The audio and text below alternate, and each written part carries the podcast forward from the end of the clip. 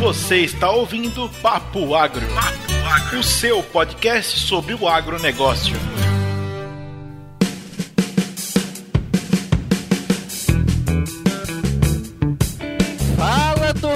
Papo Agro! Aqui é o Williams. Estamos aqui gravando mais um papo. E aqui é o Neto, e hoje a gente vai dar prosseguimento no nosso papo falando de tecnologias para o agro, especialmente as novas tecnologias. Para você que não ouviu o nosso primeiro papo, que é o papo sobre conceitos, e eu acho que vocês devem ouvir, que tem coisas bastante interessantes lá, corram lá, ouçam o episódio antes, que aqui a gente vai se aprofundar na nossa análise de como vão ser os cenários de uso dessa tecnologia hoje e o que, que a gente espera para o futuro. Vamos devagar, vamos ser doidos aqui falando do futuro do agronegócio no uso de tecnologias. Caramba, Neto, que, que massa! Nós estamos conversando sobre isso, sobre tec uso tecnológico na agricultura. A gente sabe que a agricultura dos Estados Unidos é muito tecnológica, mas a gente também sabe que o Brasil está dando passos largos para conseguir compreender e utilizar essas informações tecnológicas. É verdade. E aí, cara, a gente está em região diferente, né? Nossa, é, é, é muito legal. Eu tá aqui no Pará, né? Você já, já tem estado aqui no Brasil, mas você tá aí nos Estados Unidos vendo as coisas sendo feitas praticamente, né? Onde é produzido, né? E eu vendo o como tá sendo utilizado, né? E só, só, só tô sentindo falta de uma pessoa que eu acho que vocês também estão sentindo, né? Lorena não está aqui. Por quê? Porque continua lá na Nova Zelândia comendo beterraba junto com gado. Mentira, gente. Não sei nem se tá comendo beterraba, não.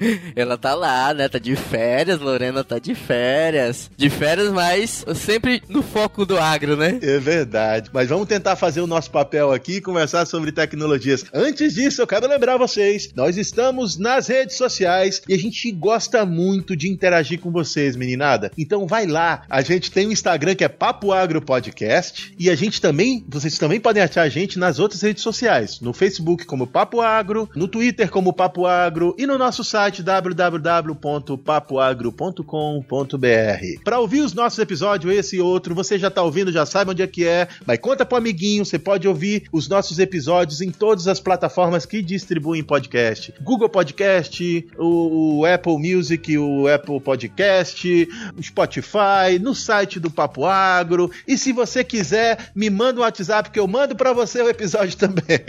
Ah, só não vou dar o um número aqui, viu? A gente faz até um grupo do Papo Agro. é verdade. A gente tava discutindo esses dias e é possível. Meninada, se vocês quiserem que a gente crie um grupo, a gente pode criar um grupo de WhatsApp para fazer a distribuição de alguns conteúdos. Então, contem aí pra gente, entrem em contato com a gente nesse monte de coisa que eu falei aí e deem sugestões pra gente se inter interagir mais. É tão bom interagir com vocês. Bom demais, bom demais estar junto com essa meninada nova aí que tá pegando informação nova, que tá tendo conhecimento novo e a gente poder contribuir com eles é, é muito bom.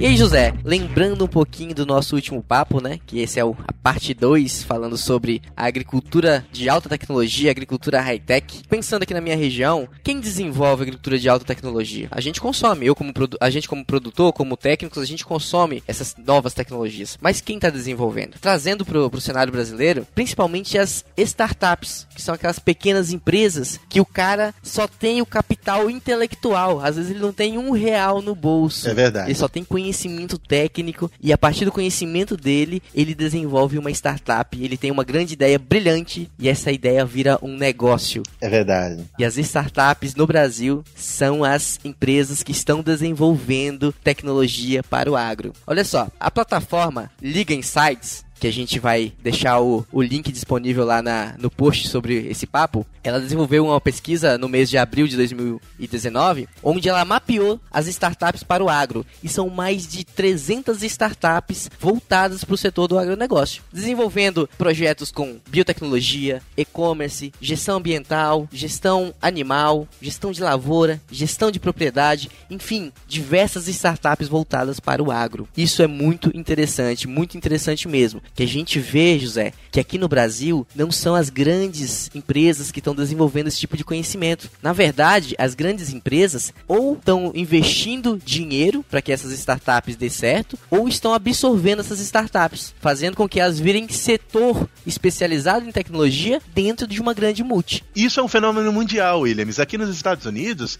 as empresas que estão prestando serviço aos agricultores são todas startups, agora um pouco mais maduras, já estão se tornando empresas de carreira, é, mas elas iniciaram como startups. E só para lembrar, os meninos que talvez não tenham o hábito de ouvir falar sobre esse assunto, startup é uma pequena empresa que geralmente é formada por pessoas que recém saíram da universidade ou ainda dentro da universidade, incubadas pela universidade e que tem uma ideia diferente e, se, e desenvolve essa ideia diferente como um pequeno negócio que depois se alavanca para um grande negócio na maior parte das vezes em que é bem sucedido. Como a, ma a maior parte das tecnologias é, voltadas para o agro estão sendo desenvolvidas por essas startups no Brasil, no ano de 2017 foi investido mais de 437 milhões de dólares nesse setor de startups voltadas para o agro, isso no mercado brasileiro. Então a gente. Isso, isso é muito dinheiro, hein? É muito dinheiro. E é, e é dinheiro do, do setor privado. Não é dinheiro. É, não é iniciativa do go governo, né? Do governo. Então a gente vê que mesmo que as grandes multi não estejam desenvolvendo tecnologia, mas elas estão investindo em pequenas empresas, nessas mais de 300 startups que desenvolve tecnologia voltada para o agro. É verdade. E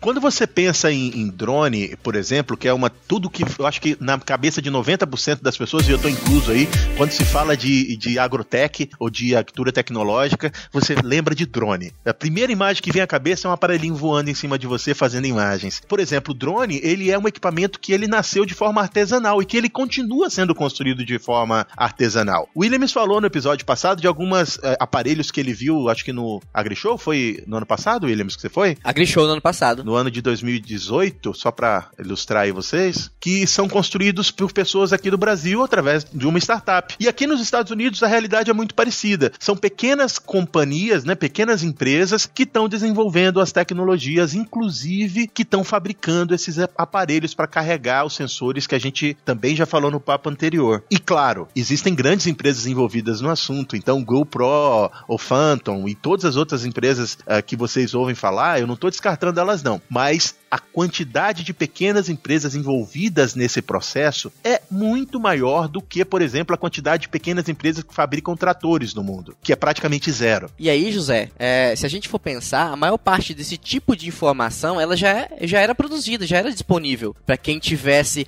um nível técnico maior. Só que era muito difícil um produtor, um agricultor, conseguir ter essa, essa, acesso a essas informações da forma que ele vai conseguir utilizar. Por exemplo, imagem de satélite, né? A gente falou lá no, no outro papo sobre imagem de satélite. Antes, você tinha que comprar uma cena inteira de uma imagem de satélite que custava muito caro para você ter a informação da sua fazenda. Hoje não. Hoje essas startups, essas empresas, elas já oferecem para você o serviço. Antes você tinha que comprar a imagem, comprar o software especializado, pagar um técnico ou você ter a capacidade técnica de processar e extrair essa informação. Olha só que mão de obra. Então, por isso que os produtores não utilizavam essas informações. Essas informações que a gente está falando de high-tech, basicamente já existiam há, muito tempo atrás. Só que as pequenas empresas, as startups, estão oferecendo isso em forma de serviço, trazendo essa informação já toda mastigadinha, entregando para o cliente só aquilo que ele quer. É, e o que eu acho importante da startup é que, além de você ter a tecnologia sendo desenvolvida nas mãos de quem efetivamente vai utilizar e não de um grupo de, de grandes empresas que têm interesses mais focados nos próprios business, nos próprios negócios que eles têm, ainda tem a possibilidade da capilaridade que tem uma pequena empresa. Porque você não precisa de muito, então a, a facilidade que você tem de se movimentar e difundir uma tecnologia é muito maior. Vamos entender lá, e eu vou falar nome de marca todos aqui, eu vou falar de Singenta, vamos falar de Bayer, de Singenta, que agora Bayer e, e Monsanto viraram a mesa, então vamos lá, Bayer e Singenta, as duas grandes. A estrutura que uma empresa dessas tem é tão complexa que elas não conseguem atacar de forma específica específica, uma questão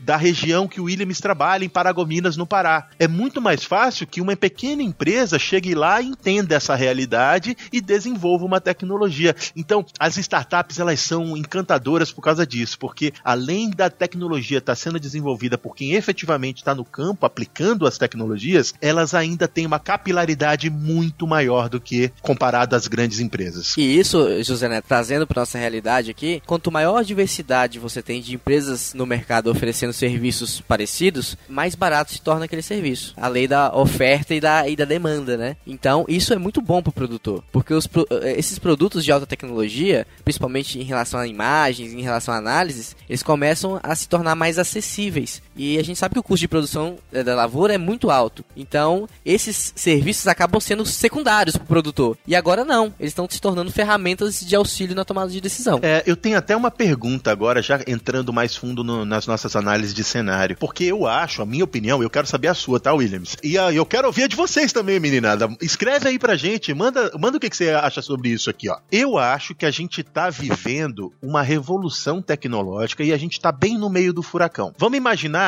a tecnologia de telefone celular. E eu vou lembrar para vocês porque eu consigo lembrar disso, porque eu vivi isso. Há 15, 20 anos atrás, os celulares eles eram muito difíceis de, de, de se ter. Então só uh, o prefeito da cidade, o gerente do banco e o delegado tinham telefone dentro de uma cidade pequena. E eram muito caros essa tecnologia ela evoluiu para um nível em que hoje minha mãe tem três telefones celular. Me pergunta por quê? Pergunta por quê?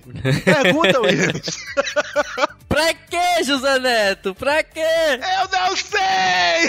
Eu não sei por quê! Ela teve seis números! Ela vai falar com três pessoas ao mesmo tempo? A mulher tem seis diferentes números e a gente nem tem seis operadoras. Eu não sei por quê. Ela tem a antiga Amazônia celular. Ainda. Então, agora veja bem, analisando o período que eu vivi depois desse chilique que eu tive, analisando o período que eu vivi lá na, no, no, começo, em que poucas pessoas tinham telefone, para o que a gente tem hoje, eu posso dizer o que aconteceu. Foi uma revolução inteira. E hoje a gente tem um número muito maior de tecnologias nas mãos de um número muito maior de pessoas. Tá popular, mas demora para que isso aconteça. Eu acho que a gente está nesse momento vivendo agora, nós temos a, o privilégio de estar tá vivendo essa revolução em que a gente está vendo as tecnologias chegarem, elas ainda não são muitas, tem muitas ideias no ar e elas vão convergir para um ponto específico em que a gente vai ter uma popularização dessas tecnologias. E aí, José Neto, me, me deu uma. Me, me veio à mente agora a seguinte coisa. A gente estava falando que antigamente o celular era muito caro, né? E o celular fazia o quê? Ele só ligava. Só ligava. Ele só ligava é. e tinha uma mensagenzinha de texto, né? No máximo isso, né? não é isso? É, não, na minha época era só telefone, não tinha, não tinha mensagem. Mensagem era no bip, sabe a, a Capitã Marvel do bip lá? É, bip é que chama, gente? É pager, pager. É, é, é, é.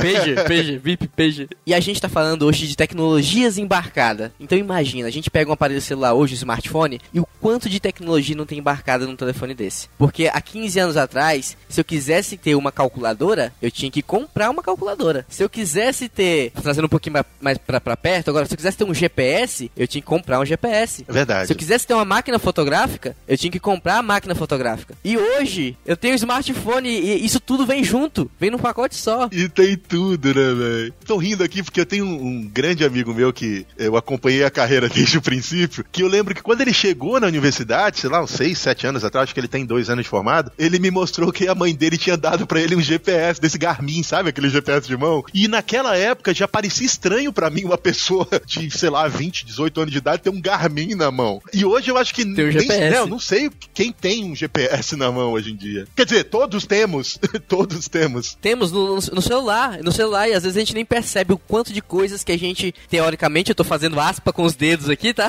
Que a gente não paga, é, mas que vem, que já vem dentro do smartphone. Então hoje, um chip de GPS de um smartphone bom, ele tem a mesma capacidade de um, de um chip de um GPS Garmin de navegação manual. É verdade. Então não tem diferença. Não tem diferença. Não tem tem por que você ter. É capaz que dependendo do, do, do chip que você esteja analisando, o chip do, do, do, telefone hoje em dia tem, tenha mais funções do que aquele que vinha no Garmin antigamente. Justamente, hoje o Garmin, o Garmin antigamente era só rede GPS. Hoje no celular você tem GPS, sistema GPS, você tem GLONASS, você tem Beidou, você tem é, Galileu. Tudo isso são constelações de sistema por posicionamento global que existe no mundo hoje. Isso aí. Então, é, você concorda ou você discorda da minha visão de que a gente está no meio do furacão e que daqui a pouco vai, vai para outro lugar? A gente está no meio do furacão e tem muita coisa acontecendo, muita coisa chegando, muita coisa nova e não tem nada, não tá nada estabilizado, porque é um, é, são muitas ideias, né? São muitas ideias. Imagina a gente como técnico que tem um conhecimento técnico e às vezes sabe para onde a gente quer ir, é difícil tomar a decisão de que tecnologia aderir, porque são muitas tecnologias. Agora joga isso pro produtor, dentro da propriedade dele, com recursos limitados. Qual é a tomada de decisão? Que tipo de investimento tecnológico eu vou fazer na minha lavoura?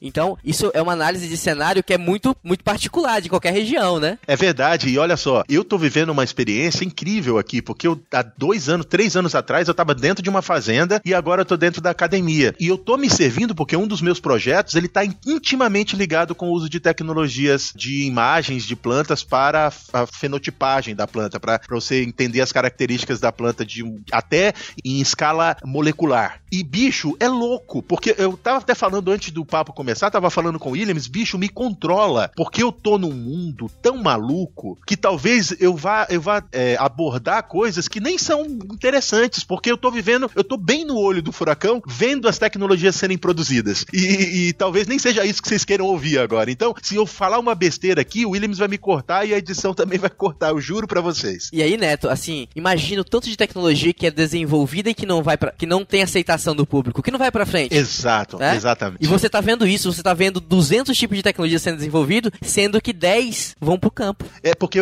as outras que não deram certo vão convergir para melhorar as que vão chegar na mão do produtor. Eu acho que esse é o caminho. E é bonito de ver isso acontecer, e eu acho que todos vocês, ô coleguinhas, eu acho que tem muito estudante ouvindo a gente, tem muito profissional e espero que tenham agricultores também. Mas esse recado é para vocês que estão estudando ainda, que a mente está bem quentinha. Porque, bicho, quando a gente fica mais velho, é mais difícil de aprender coisa nova. A gente tem que se desafiar mais. Coleguinhas, prestem atenção no que está acontecendo com a tecnologia ao seu redor. Não fiquem. Bicho, podcast, ouve podcast. Mas, bicho, ouve qualquer podcast. Porque é uma mídia que ela te coloca muito próximo das novas tecnologias. Em geral, quem grava podcast é nerd. E eu sou nerd, e o Williams é nerd. A gente quer entender mais, a gente não quer dar uma resposta de duas palavras. A gente quer contar um. A gente quer escrever um livro sobre a pergunta que você quer, escrever, que você quer fazer. Ouve. Porque se você tiver com a sua mente antenada no que está acontecendo hoje em dia, vai ser mais fácil você se adequar. Repito, nós estamos no meio do furacão. É difícil saber o que é certo e o que é errado. Então, quanto mais informação você tiver, melhor você vai estar quando a gente convergir para o que vai ser a regra nos próximos anos.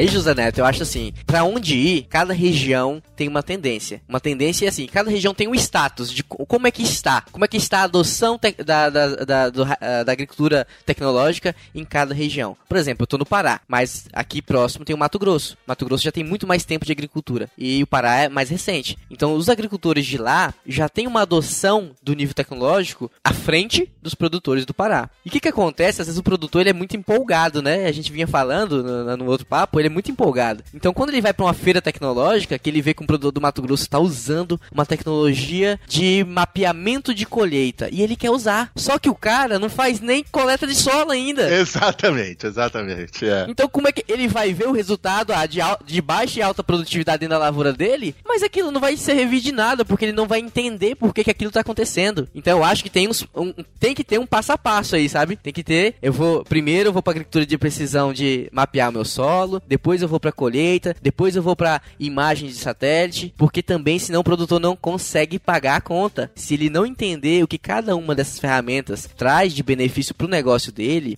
e se ele não estiver preparado para usar essa ferramenta, ele não consegue aproveitar as informações que essas ferramentas vão entregar. É verdade. E eu, bicho, é impressionante quando a gente está ouvindo falar do, do, agricultor e da tomada de decisão no investimento dele, o quanto ego que o agricultor tem em ter um equipamento novo, de estar tá inserido, é importante. E eu acho que isso é, isso é incrível, isso é bom demais. O que eu acho que eles deveriam pensar junto com a tomada de decisão é o quanto eles têm que investir também na própria própria formação de pessoas que consigam usufruir do, do serviço em si. E aí tá na mão do agricultor e tá na mão do técnico do lado do agricultor também. Porque comprar um trator que tenha habilidades ou que tenha é, ferramentas para fazer mais do que um trator comum não é suficiente para extrair o que o, o, o, que o trator pode te entregar. Porque o, ele vai ter todas essas funções, mas não vai ter como analisar ou como utilizar as funções. E eu vi isso acontecer muito. Você vê isso acontecer. Nós fazemos isso no dia a dia. A ferramenta tecnológica por si só, ela não, te, ela não tem capacidade de te entregar né, as informações que,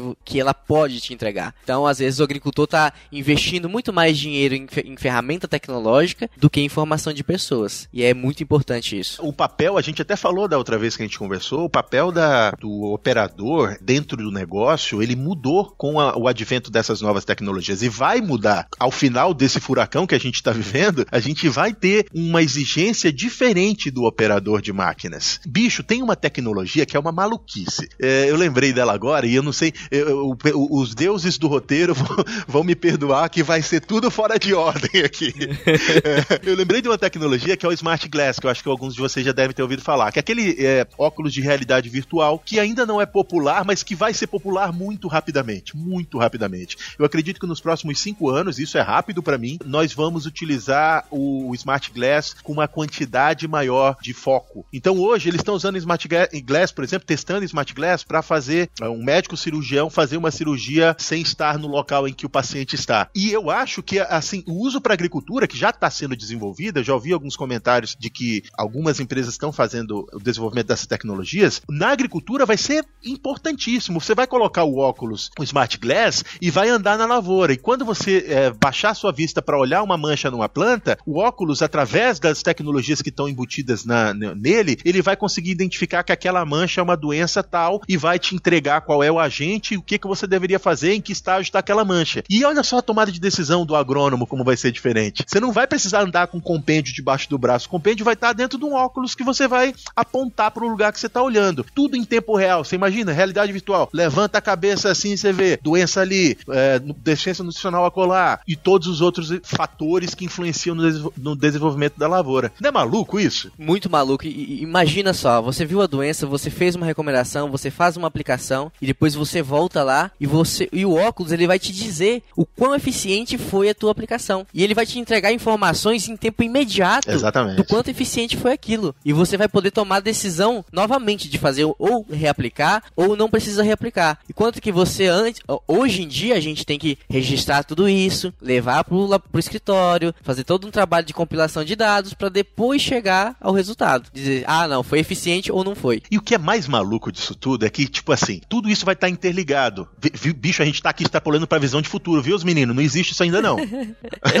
é, mas tudo vai estar tá interligado. Você vai andar com seu óculos de realidade virtual dentro da lavoura e esse óculos vai estar tá automaticamente mapeando o que você está vendo. E uma pessoa fora do, do, do campo, o, farma, o, o fa, farmacêutico, o fazendeiro ou, o outro técnico, seu supervisor, vai estar tá vendo o que você está vendo e tomando as decisões baseadas nos dados que você está coletando a partir da sua visita de campo. Que louco que é isso? Você imagina você tá com um problema numa máquina e em vez de você pedir para o mecânico da marca X ou Y chegar lá para tentar corrigir, você coloca o óculos no seu mecânico e o mecânico lá do escritório dele vai ver o que o seu mecânico tá falando e conversar com ele para dizer o que ele vai fazer. Bicho, é isso, a realidade vai ser essa. Ei, José, deixa eu te falar, já existe algo, não com óculos, com, com, com Smart Glass, uhum. mas hoje já existe, tem uma grande marca aí, que ela já, quando a máquina, uh, existe um sistema que a máquina está conectada com a internet da fazenda, uhum. e eles conseguem fazer diagnósticos pela, acessar a máquina de onde eles estão. Então eles já conseguem passar um relatório para pessoal, pessoal da fazenda quais ações ele deve tentar fazer. E ele tenta, ele, eles dão até três opções de ações que para resolver o problema. Aí se não resolver o problema, aí vai, aí chama um mecânico da concessionária vai lá para tentar ver, fazer um diagnóstico no local. Mas já é possível fazer diagnóstico de problemas de máquina à distância. Que legal. Já está sendo feito, já, já é utilizado. É tecnologia. E, e, vai ser, agora vê bem, quem vai ser esse mecânico que vai colocar o óculos no rosto? Não é o mecânico que tá hoje na fazenda, tá? Talvez seja ele, mas ele precisa de um investimento na, no, no, capital intelectual dele, né, no desenvolvimento profissional dele, para que ele seja apto a utilizar essas tecnologias. Então, é, é só uma, uma lembrança aí. O capital individual das, pessoas vai fazer cada vez mais diferença. A máquina não vai substituir uh, o homem na maior parte das atividades. Ela vai ser uma ferramenta que o homem tem que estar preparado para utilizar. Então, abram o olho, meninada. Por isso que eu falo, fiquem alertas com as tecnologias, porque vocês vão precisar delas no futuro muito mais provavelmente do que vocês vão precisar do que vocês precisam hoje. Fiquem de olho aberto para isso. Justamente, justamente. E uma outra coisa que é importante da gente lembrar é que essas tecnologias elas são é, intercambiadas, né, elas são é, trocadas entre setores. O que o Williams falou que acontece hoje com os tratores provavelmente deve ter começado com Tesla. Vocês já ouviram falar desse, desse rapaz ou dessa empresa, né? Que aquelas, é, aquelas, aquela empresa que produz os carros elétricos que são autômatos, que tem uma possibilidade de ser autômatos. Então, os Tesla, a, a Tesla ela não tem concessionárias, ela tem um escritóriozinho que você vai lá conversar com a pessoa e comprar o, o, o carro, mas ela não tem uma, um local que você vai comprar uma peça e tal. Todas as tecnologias que o carro tem permitem que a empresa, como o Williams falou, monitorem 100% do carro. Então eles sabem a pressão do seu, do, do, do seu pneu, eles sabem a pressão de óleo, eles, não, não sei nem se tem óleo, mas eles sabem as informações uh, de software do carro inteiro. E quando eles identificam que tem algum componente que está desgastado e que precisa ser trocado, eles mandam uma mensagem para você no seu smartphone dizendo que em três dias, se você permitir, o mecânico vai lá na sua casa fazer a troca. E o cara pode chegar lá, entra no seu carro e sai, faz a troca e você nem vê o cara. Você nem vê o cara. ele faz tudo. Você tá lá, você estaciona o carro no, na garagem do seu prédio, ele tem acesso ao seu carro porque ele está habilitado pela empresa para fazer isso. Ele entra, faz a, a, manutenção, você nem vê o que aconteceu. Já tá pronto de novo. Justamente. É, e, e, cada vez mais é, é, esses projetos que são piloto, né? A gente vê muita coisa, a gente herda muita coisa do desenvolvimento militar. Depois isso vai para uso civil e a agricultura, eu acho que tá logo ali, sabe? É, já é pegando essas, tecno essas tecnologias e colocando para uso no campo. Acho que a agricultura é um, é um, setor que é muito tecnificado, muito tecnológico. E as pessoas que não são do setor têm a visão que a agricultura é o pessoal lá no, na, na roça, no sol, é trabalhando de enxada e não tem, não tem essa visão tecnológica que a agricultura virou. A agricultura é muito tecnificada, é muito tecnológica e se a gente, como, como técnico e como produtor, a gente não, nós não nos prepararmos, a gente não vai conseguir acompanhar isso aí. É, eu tenho uns dados aqui que falam, falam exatamente disso que o William está falando, que é da,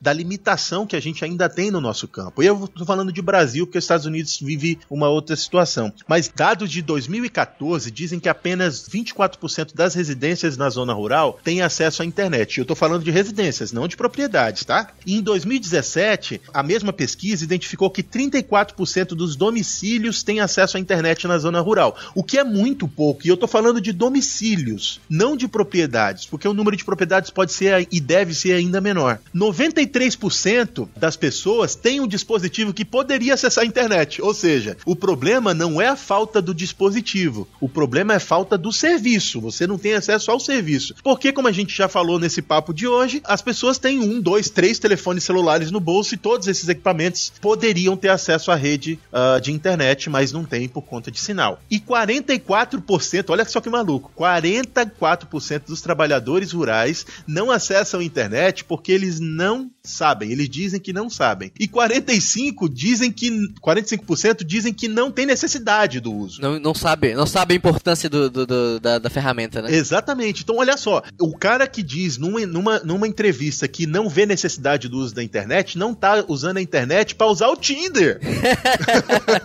o Tinder rural, é então, olha só qual, qual é o paradigma, é, onde que a gente tem que atacar na formação de pessoas. Ainda nós estamos muito abaixo do que a gente precisa para ter um profissional que vai utilizar um smart glass para identificar uma lavoura com problema no campo. E aí, Neto, a gente voltando pro cenário, né? Eu acho que o Mato Grosso ele tem muito mais cobertura de internet e, e sinal de celular do que o Pará. Então, essa questão de você ter um, um sensor, um equipamento numa máquina que coleta uma informação e envia para uma plataforma em tempo real, ela é muito mais fácil de ser utilizada por produtores do Mato Grosso. Porque aqui no Pará a nossa conectividade ainda é muito baixa. Então depende muito ainda de você ir lá na máquina, conectar um pendrive, algum dispositivo, retirar a informação, levar para o computador, subir isso para a plataforma para depois você ter acesso. Que maluco, né? Então isso, isso é, é, é, uma dificuldade que a gente vê ainda de ter uma maior, uma maior aceitação de tecnologia por produtores. Porque, cara, se eu estou produzindo uma informação que ela só faz sentido ou, me,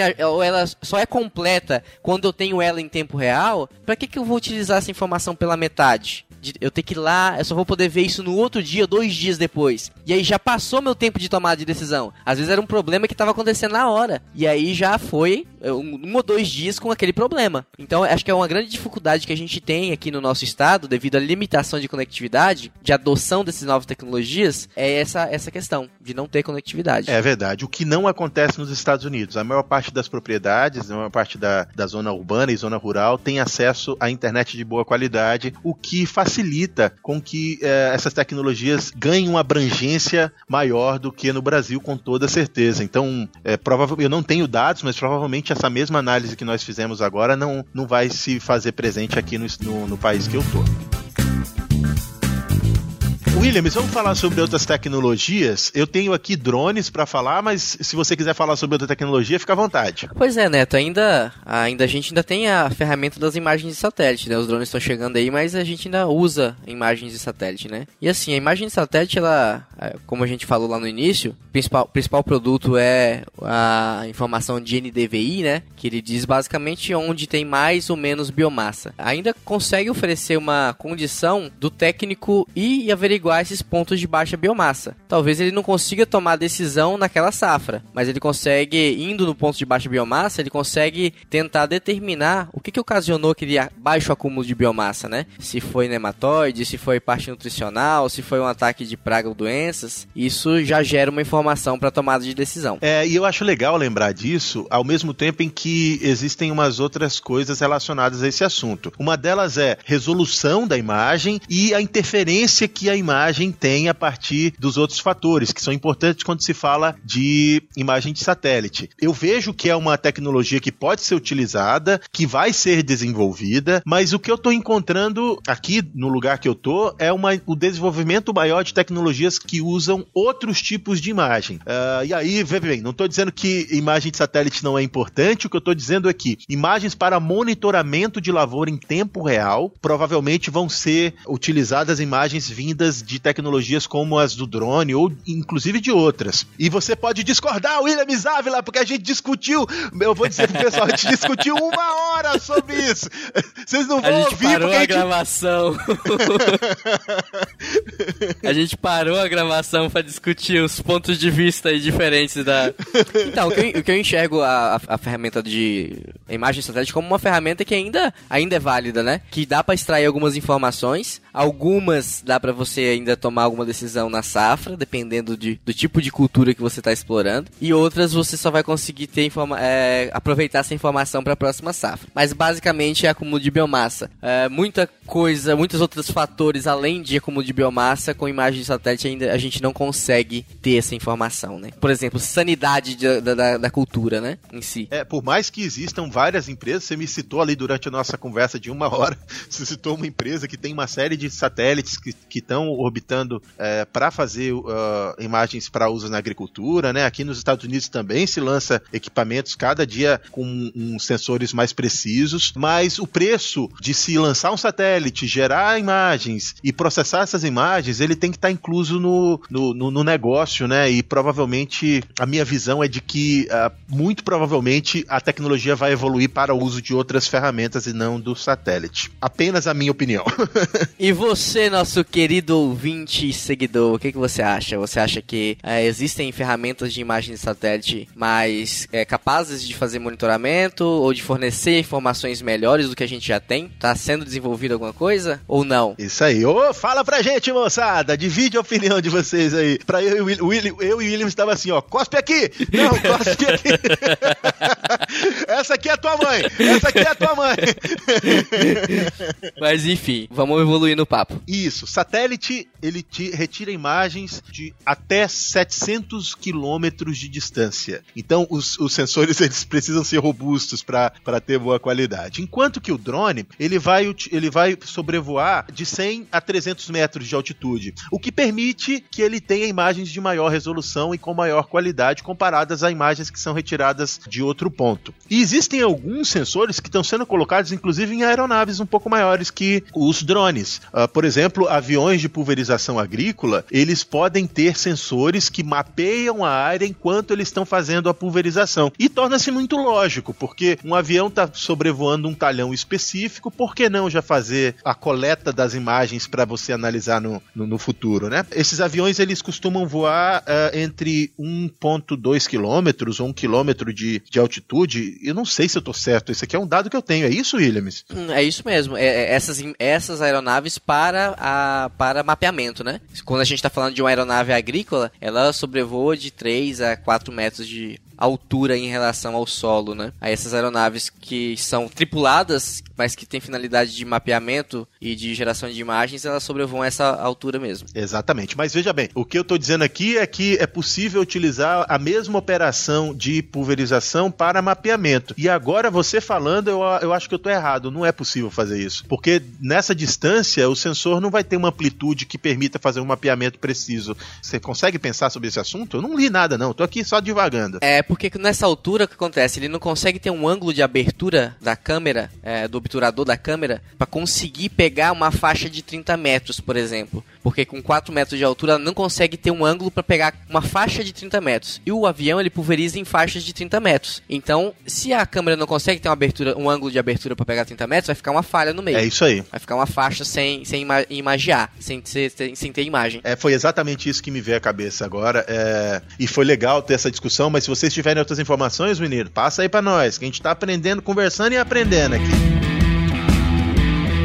Vamos falar de drone então? Bora lá. Os drones, olha, bicho, é dinheiro pra caramba que se gasta em drone, viu? Eu vou falar dos modelos, eu tenho dois modelos aqui que eu anotei que eu queria falar com vocês e quanto eles custam. O drone, por exemplo, tem um modelo que é Bee, que é um drone que custa em torno de 12 mil dólares. E esse drone, ele tem quatro bandas espectrais que eles conseguem adquirir as imagens. Dentre eles, o RGB e imagens térmicas. Esse drone, com essas quatro bandas espectrais dentro dos sensores que ele carrega, ele vai custar em torno de 12 12 mil dólares. A autonomia dele é de, do, é de 55 minutos, então ele voa 55 minutos é, com uma carga de bateria. E essa autonomia permite que ele mapeie 200 hectares, voando a 150 metros de altitude, com um pixel máximo de 12 centímetros, o que já é muito bom. 12 centímetros de pixel, é, talvez você não vai conseguir identificar qual a doença tem naquela região, porque uma, uma mancha de doença vai ser menor que 12 centímetros, mas você vai conseguir fazer uh, um bom uso das imagens com 12 centímetros de pixel. Então são, repetindo aqui, 200 hectares de autonomia em um voo e vai levar 55 minutos para ele fazer esse mapeamento. E é assim, né?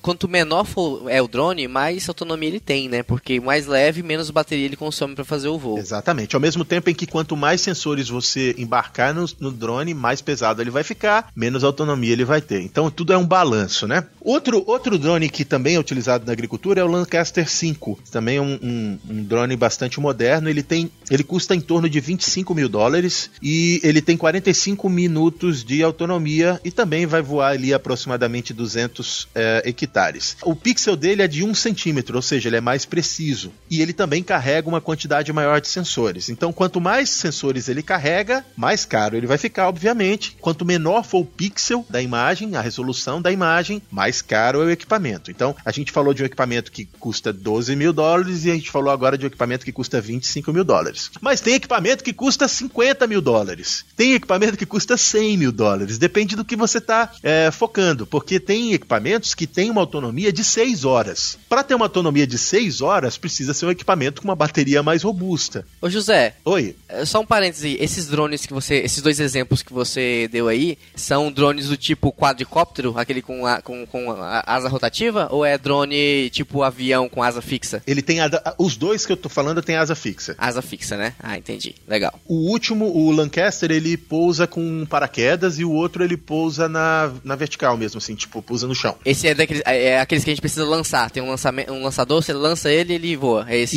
Isso, isso. Você lança, você pode lançar com a mão mesmo, né? Ele é um equipamento que não é tão pesado, você lança com a sua mão e quando ele vai pousar, o, o mais caro ele pousa com paraquedinha, bonitinho, bo- é, bem bacana, e o outro ele pousa, pousa no chão mesmo, como se fosse um, sei lá, um equipamento desse que vocês brincam na- no dia a dia. Outra coisa importante é cada um dos sensores tem preços diferentes. Então, os sensores, por exemplo, o sensor eh, de infravermelho próximo, ele vai custar entre 500 dólares e 5 mil dólares, dependendo do, do tipo de sensor. Um multispectral, ele vai custar em torno de 6.500 dólares.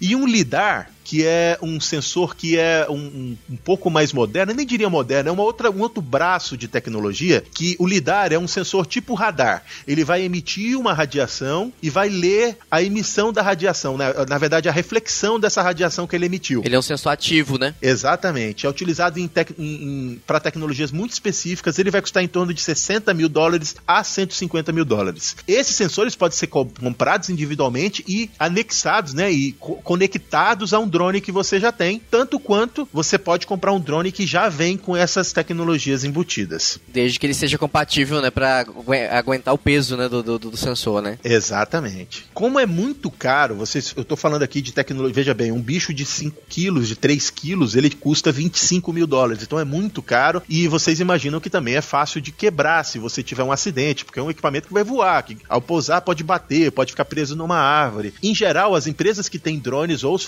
os fazendeiros que têm drones, eles pagam um, aqui nos Estados Unidos um seguro para em caso de acidente você recuperar o valor investido no equipamento. E esse seguro ele gira em torno de 2.500 dólares anuais para cada equipamento. O que nos leva a imaginar que drones provavelmente não serão equipamentos que uma propriedade vai ter. A minha opinião é de que quem vai ter os drones e quem vai ter os sensores são as empresas prestadoras de serviço. É- é- é- essa é a visão que eu tenho, porque fica muito caro e muito difícil para o agricultor ele manter essa estrutura complexa que é ter pessoas, equipamentos, peças de reposição e software para analisar os dados. Eu acho que é muito complexo para estar a nível de propriedade, especialmente médias e pequenas propriedades. Talvez grandes ah, propriedades, como tem no Brasil, vai fazer algum sentido. Ah, em geral, eu acho que não vai fazer. Eu acho que esses drones vão estar na mão de empresas. Eu acho que até que as grandes empresas, né? Porque assim, é algo que quem produz grão quer ser especializado em produzir grão. Então, às vezes, quando depende de tecnologias auxiliares, é, tem pessoas capacitadas que faz melhor, né? Que já está especializado naquilo e que faz melhor. Então, eu, eu vejo isso até nas grandes empresas como sendo algo para prestação de serviço mesmo. Você pegar empresas que já são especializadas, que faz bem aquilo, que são referência e que entregam um produto para você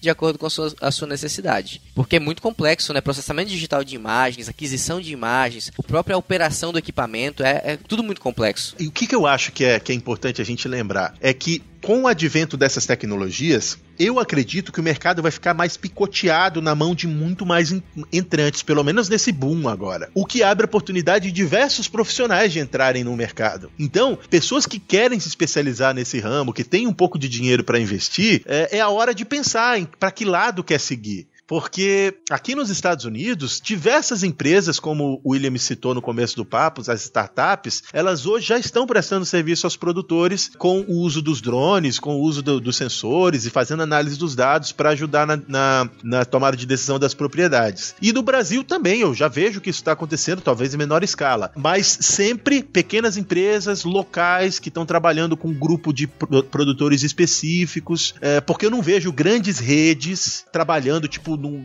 em distâncias continentais para prestar serviço. Eu não sei se é o caso. ah, com- o que, que você pensa sobre isso, William? Você acha que vão ter grandes redes de empresas que vão trabalhar no Brasil inteiro, por exemplo? Então, olha só, tem algumas aquelas startups que estão na frente, né? E essas startups é, de abrangência nacional geralmente tem por trás uma grande multinacional, né? Que estão suportando, que estão investindo no crescimento dessas pequenas empresas. Mas eu acho que não tem pessoal em quantidade suficiente para ter serviços regionalizados. E empresas, quando vão para uma região, ela tem que entender quais as particularidades, quais são as necessidades para determinado tipo de serviço. Não dá para você oferecer um serviço de forma generalizada, porque cada região e cada perfil de produtor quer um tipo de serviço. Então eu acho que, é, como é coisa que depende muito mais de conhecimento, é, tem que ter investimento sim, em estrutura tem que ter, mas depende muito mais de conhecimento do que de propriamente ter é, grandes estruturas. É, e uma coisa importante, que aí a gente já conversou diversas vezes aqui no Papo Agro, é importante você estar no local. A tomada de decisão tem que ser local, porque as regiões elas diferenciam. Veja bem, não é porque é soja que é soja em qualquer lugar. É, não é porque é algodão que é algodão em qualquer lugar. As informações da região, do local, elas são importantes na tomada de decisão. É por isso que eu não acredito em sistemas interligados no futuro próximo. Eu não acredito que a gente vai ter uma inteligência artificial, que é um outro ponto que eu queria tocar mais para frente, que vai ser capaz de diagnosticar uma doença específica de uma região no meio da Amazônia, tanto quanto a mesma uma outra doença que ataca a soja no sul do Brasil, porque é, é, é, banco, é um banco de dados exige um banco de dados muito grande e regionalizado, que precisa ser regionalizado. Então, claro que vai acontecer, mas num primeiro momento o espaço está aberto para empresas que queiram desenvolver a tecnologia local. Essa é, essa é a minha a minha fé e essa é a minha crença. Eu acredito muito nisso isso, Neto, porque olha só, às vezes o mesmo, o mesmo patógeno em uma mesma espécie de planta, em regiões diferentes, o patógeno vai ter um comportamento diferente é e a planta vai ter uma reação diferente, né? Então, o, o, isso influencia totalmente no desenvolvimento daquela planta, desenvolvimento da lavoura como um todo. Então, se você não entende se aquele grau de afeta que a planta está afetado é significativo para aquela região, você não consegue tomar uma decisão de entrar com a aplicação, de não fazer uma aplicação, de fazer o controle efetivo. Exatamente. Exatamente. E tu entrou num assunto que eu queria lembrar, que é essa minha esperança pro futuro. A minha esperança, vou dizer o que, é que eu penso aqui, eu bem maluco. O que, que eu tô pensando no futuro? É que propriedades usarão drones para fazer monitoramento de lavoura, mas vai existir uma inteligência artificial que vai processar essas informações antes mesmo de qualquer pessoa tocar e já vai sugerir manejos partindo dessas, dessas informações. E aí a tomada de decisão vai ser feita de forma bem mais rápida. É aquela tecnologia do Smart Glass que a gente conversou, é você estar tá em tempo tempo real, enxergando uma coisa, processando a informação e sugerindo o manejo, no mesmo momento que está acontecendo. É essa a minha esperança que os drones vão fazer no futuro, mas veja bem, não é isso que está acontecendo agora. Essa é a minha visão de futuro. É aquele nerd, do, a, a, o agrônomo nerd é, falando aqui com vocês. Então, e é sugerindo, isso que é importante, é sugerindo e não tomando a decisão. Então, José, é um desafio nosso é de, de conseguir integrar esse monte de informação, né? Porque a gente está falando de é, informação de solo, informação de colheita, é, imagem de satélite, é, de, é, de informação meteorológica. E são várias empresas. Isso é bom porque é, torna as coisas mais baratas para o produtor. Só que o produtor fica com um monte de plataforma onde ele vai enxergar essas informações isoladas. Acho que o grande desafio, o grande próximo passo agora é a gente conseguir integrar essas informações numa única plataforma, de forma que elas conversem e que elas consigam entregar ao produtor informações melhores e em uma única plataforma. É verdade. Olha só, tem dinheiro sendo investido em um monte de lugares diferentes, especialmente inteligência artificial, que é o quê? Não é mais pensando especificamente na qualidade da imagem que está sendo adquirida, mas em como processar essa imagem para entregar os resultados que o produtor espera. E eu acredito, e repito, nós estamos no meio do olho do furacão, nós estamos vivendo o furacão agora. Eu acredito que vai convergir para em algum momento uma tecnologia X ou Y dominar o mercado. As outras empresas que não tiverem essa tecnologia vão copiar, com a diferença de que, é, lembrando do exemplo dos defensivos agrícolas, lançar um fungicida que fosse muito eficiente em uma, uma doença X ou Y era o capital principal de uma empresa há 15 anos ou há 10 anos atrás. E aí, quando a empresa achava esse produto, ela era dona do mercado, porque nenhuma outra empresa era capaz de, num tempo curto, lançar um produto que, tenha, que, te, que tivesse aquelas características, porque era uma inovação difícil de ser acompanhada pelos outros players. Essa o que a gente está vivendo agora, dentro desse meio tecnológico, ao contrário de produzir uma molécula nova, agora a gente vai estar tá só adequando o uso da tecnologia. Então eu acredito que criar um clone da tecnologia vencedora vai ser muito mais rápido dentro dessa nossa revolução do que o que foi na revolução dos químicos há alguns anos atrás. Justamente, José. Eu acho que são, é muita tecnologia sendo desenvolvida, você, você mais do que eu sabe disso. Nem tudo vai vingar né? E aquilo que vingar, de fato, vai ser aquilo que vai ser usado. E aí as empresas, eu concordo contigo, as empresas vão ter que copiar aquilo que dá certo para poder fazer parte do mercado. E ao mesmo tempo, veja bem, repito, eu acho que o capital regional vai ser importantíssimo, porque adequar um algoritmo X ou uma tecnologia, uma inteligência artificial Y é muito simples desde que você saiba como aplicar ele de fato na área que você atua. E isso exige do profissional ser focado na região que ele atua. Isso mesmo, José. Eu acho que a gente tá abordou bastante coisa, né? Estamos quase na reta final. Eu acho que sim. Como é que você tá? Você, tá, tem mais alguma novidade aí pra nós? Não, eu acho que a gente já conseguiu abordar a maior parte do assunto que a gente, que a gente se propôs a trazer, né? E aí, pessoal, vamos lá contribui com a gente mais alguma coisa, a gente não abordou algum ponto importante da, da high-tech, da alta tecnologia para a agricultura, alguma coisa que ficou de fora, sugere pra gente aí, comenta aí no, nas nossas publicações no Instagram. É verdade. Antes da gente finalizar, só quero lembrar que tem um monte de loucura que a gente não citou aqui, porque senão a gente ia passar a vida inteira discutindo, mas tem, ó, uso de nanotecnologia para fazer, uh, uh, para pequenas micropartículas poderem acessar as plantas, imagens três, tridimensionais. Eu tenho, por exemplo, dentro do meu projeto, o uso de laser ablation, que é o que? É você queimar a. Você pegar um tecido de planta, usar um laser para reconstruir a planta de, em 3D para você poder ver as, a, o feixe vascular da planta. Tem umas loucuras acontecendo que já estão acontecendo e que podem virar realidade no futuro e que provavelmente a gente vai ter que conversar daqui a algum tempo novamente sobre esses assuntos, porque estamos no meio do furacão, moçada. E é quase uma ficção científica, hein, José?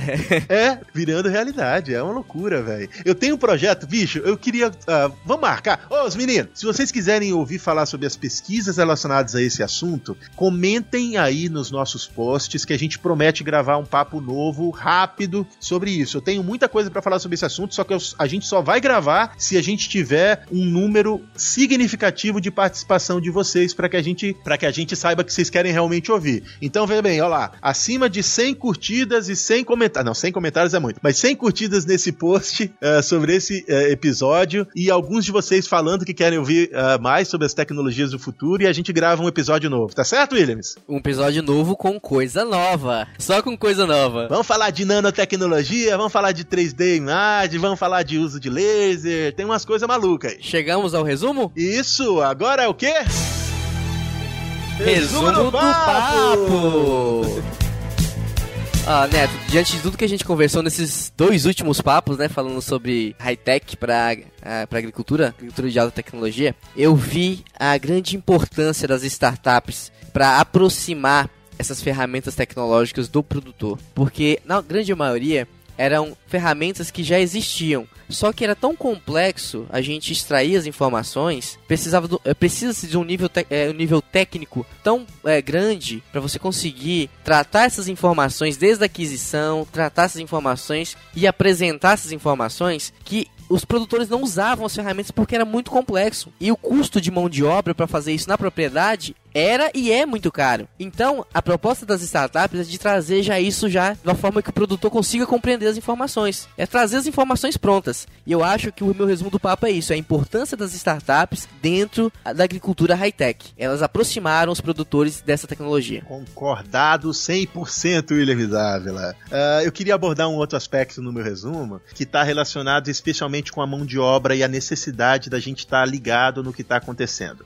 Eu acho que a gente está realmente realmente no meio do furacão. A gente está assistindo a nova revolução tecnológica dentro da agricultura. E quem quiser estar antenado com o que está acontecendo para ser um profissional importante e relevante no futuro, precisa estudar e estar tá acompanhando essa revolução tecnológica. Então, moçada, ou os meninos mais novos, ou até os mais velhos, prestem atenção no que está acontecendo. Não sejam aquele cara que vai ser surpreendido daqui a 10 anos sem saber usar a internet com a tecnologia tecnologia que exige 100% de conexão. Não seja esse cara. Esse é o resumo do meu papo.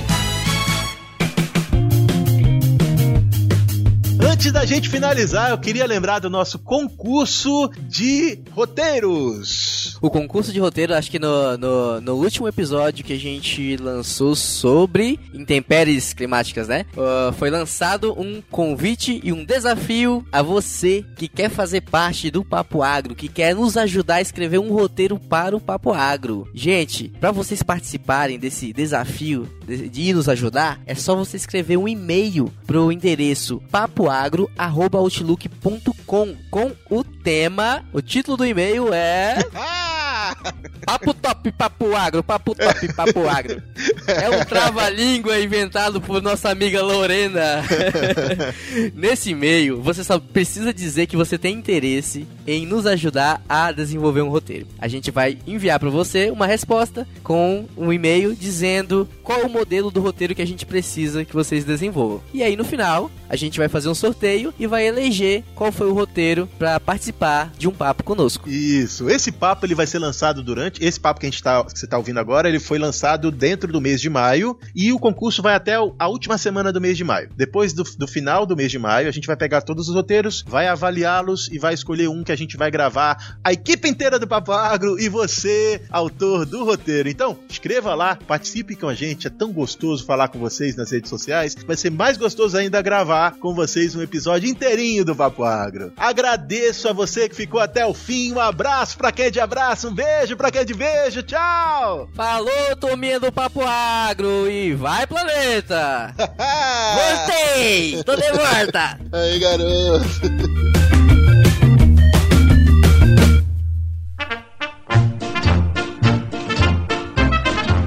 É verdade. E isso é uma coisa que é um fenômeno. fenômeno... Eu falo em japonês agora. É um Se você tiver com, a, com, com essa, a sua mente é, fresca. Fresca, acho que não é a boa palavra. Né?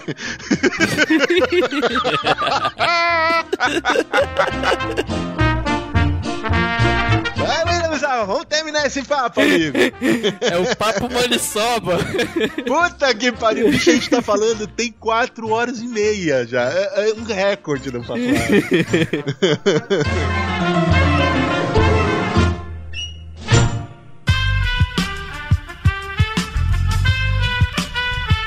Este podcast foi editado por Aerolitos Edição Inteligente.